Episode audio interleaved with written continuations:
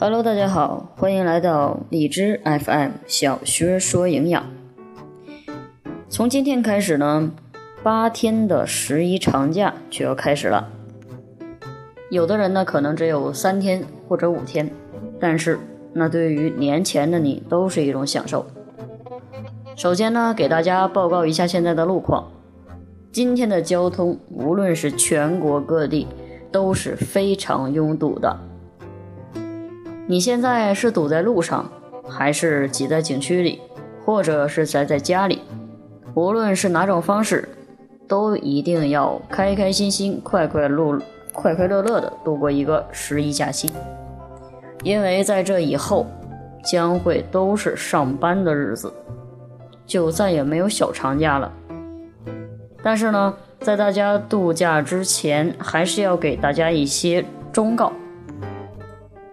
首先呢，在着装上一定要多穿一点儿，你也可以带着羽绒服，因为现在的天气最低呢可低至零下，最高呢也就是十多度的样子。无论你是去飘漫天飘雪的漠河，还是去碧海蓝天、阳光明媚的三亚，都要提前看下天气预报，并且呢携带适宜的衣物和旅行用品。否则就要在北方的艳阳里看大雪纷飞，在南方的寒夜里裹着棉被，而且还有潮气，很容易会导致荨麻疹甚至是湿疹。在饮食上。俗话说：“民以食为天，食以安为先。”无论是外出旅行沿路品美食，还是在家聚餐火锅烧烤杯中交错，一定要是适量吃，适可而止。毕竟你不知道下一道美食是难吃还是好吃。如果你现在吃饱了，下一道美食你可能就望眼欲穿，根本吃不下去。二是要选择环境干净而且优雅的餐厅。其实优不优雅、浪不浪漫也没多重要，主要呢是后厨一定要干净，菜品一定要干净，避免吃完拉肚子腹泻。毕竟享受美食的前提是食物足够的卫生安全并且新鲜。三是不吃陌生人给的食物和水。尤其是独立出行的小伙伴，特别是女性的朋友，个人安危才是最重要的。晚上的时候呢，尽量不要出去或者结伴同行。关于住宿方面，一到假期呢，景区附近的酒店或者是一些娱乐场所，真的是人满为患、爆满，需要提前预定，否则你可能就要在网吧呀、浴池呀，甚至是公路上待一夜。晚上睡觉的时候呢，一定要关好门窗，不论是谁敲门都不给开，除非他是你最亲密的人。尽量不要携带贵重物品。当你离开房间的时候，贵重物品一定要随身携带或者交给前台保管。最好是携带自己的褥单儿、啊睡袋、洗漱用品、木梳。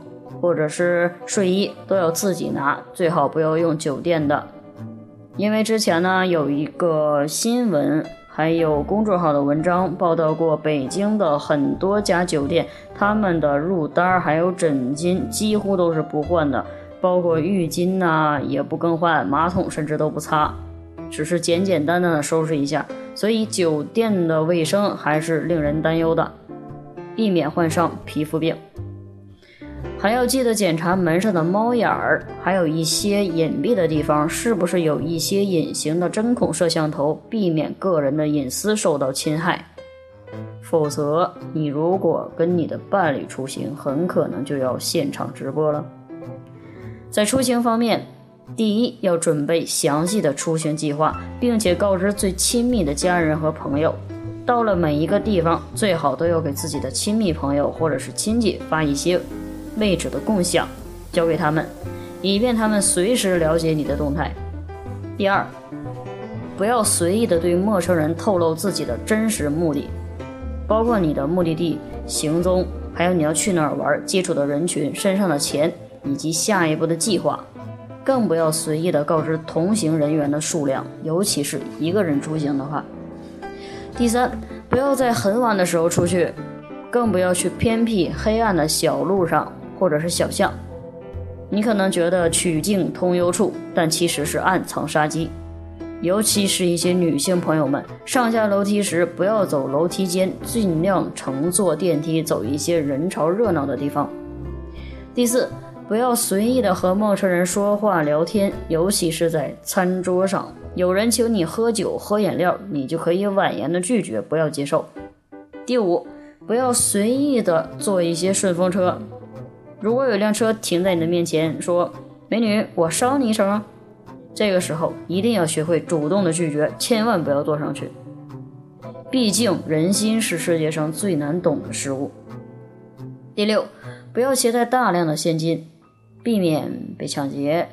还有劫钱劫色的，貌似现在去菜市场也不需要带现金了，你去哪儿都不需要带现金，微信支付就可以了。好了，说了这么多。主要呢，大家在出去玩的时候呢，一定要开开心心、平平安安。如果你觉得没有什么安全感，就不要出去了。其实，在家里面做一些有意义的事情也是比较好的。如果想要出去玩，可以在以后的周末出去，道路呢也不是很堵，旅游区的人也不是很挤。现在出去基本上就是看看人的脑袋吧。看看每个人的发型，谁的发型最帅，谁的发型最美，谁的妆最浓，谁的妆最淡，谁像妖精。现在出去景色可能都会被人挡上了，所以呢，预祝大家能够度过一个快乐的十一长假。十一出行期间，一定要注意饮食搭配，不要回来的时候变成了气球吹的，别人都不认识你了。好了，今天的节目到这里就结束了。感谢您的收听，我们下期节目再会。